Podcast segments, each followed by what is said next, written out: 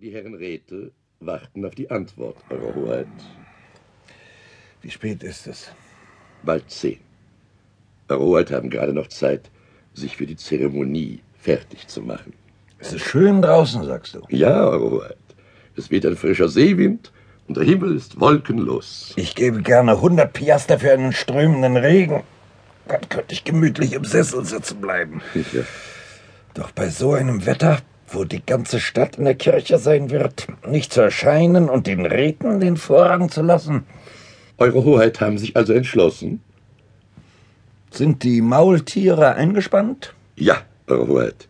Vor die schöne Karosse, die neulich für Sie aus Spanien gekommen ist. Die Einwohner von Lima haben solche Prachtkutschen noch nie zu Gesicht bekommen. Das wird ein Aufsehen geben. Auf diese Freude soll ich verzichten? Niemals. Meine Leibwache hat neue Uniformen und das Volk hat mich noch nie in meinem Galagewand gesehen mit dem goldenen Stern, mit dem ich eben ausgezeichnet wurde. So eine Gelegenheit darf man sich nicht entgehen lassen. Martinez, ich gehe hin. Einmal die Freitreppe überwunden, ist das Schwierigste hinter mir. Was meinst du dazu? Das Volk wird begeistert sein, Eure Hoheit zu sehen. Zum Teufel nochmal, ich gehe. Allein schon damit die Räte, die bereits die erste Rolle zu spielen hofften, vor Ärger platzen. Außerdem muss ich in die Kirche, weil der Bischof von der Kanzel die mir eben verliehene Auszeichnung erwähnen soll. Solche Dinge hört man sich gerne an. Der Diener soll kommen. Und sagt den Räten, dass sie während der Zeremonie hinter mir Platz zu nehmen haben. Sehr wohl, Hoheit. Eure Hoheit wünschen? Gib mir meine Schuhe und Seidenstrümpfe, Balthasar. Ja. Ich will in die Kirche gehen. In die Kirche? Durchlaucht, Dr. Pineda hat Eure Hoheit das Ausgehen strengstens verboten. Dr. Pineda weiß nicht, was er redet. Ich weiß besser, ob ich krank bin oder nicht. Ich habe keine Gicht. Weder mein Vater noch mein Großvater haben daran gelitten. Er möchte mir weismachen, dass man in meinem Alter die Gicht haben muss. Martinez, weißt du, wie alt ich bin? Durchlaucht. Aber Durchlaucht sehen so gut aus. Zweifellos. Ich wette, dass du es nicht erraten wirst. Nun? 40? Ja. Nein, nein, keine Spur. Komm doch her, Balthasar, hilf mir. Ja, aber vorsichtig. Oh, sachte. Durchlaucht. Oh, Teufel!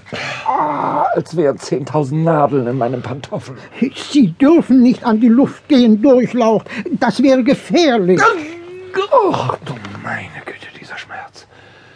Nie werde ich meinen Schuh anziehen können. Oh, sacrer Teufel! Ja. Scher dich mit deinen Seidenstrümpfen und Schuhen, ich ließe mich lieber foltern.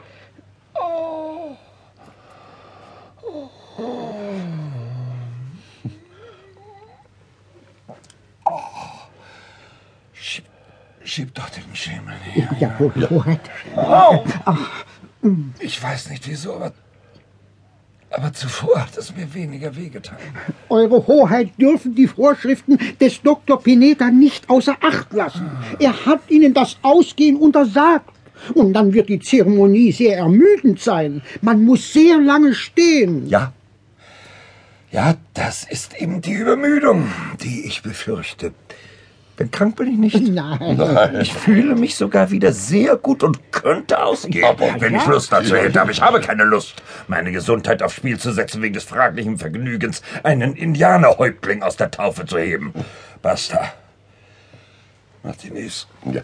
schreib sofort an den Rat Don Pedro, dass er das Kind, ich will sagen den Häuptling, zu halten hat.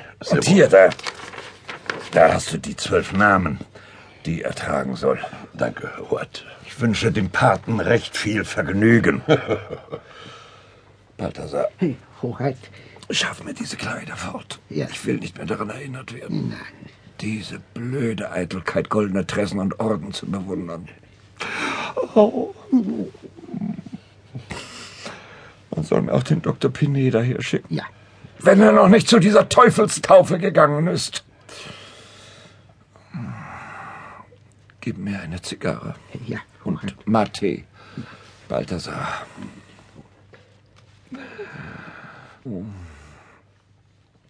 Nachdem ich das Zimmer hüten muss,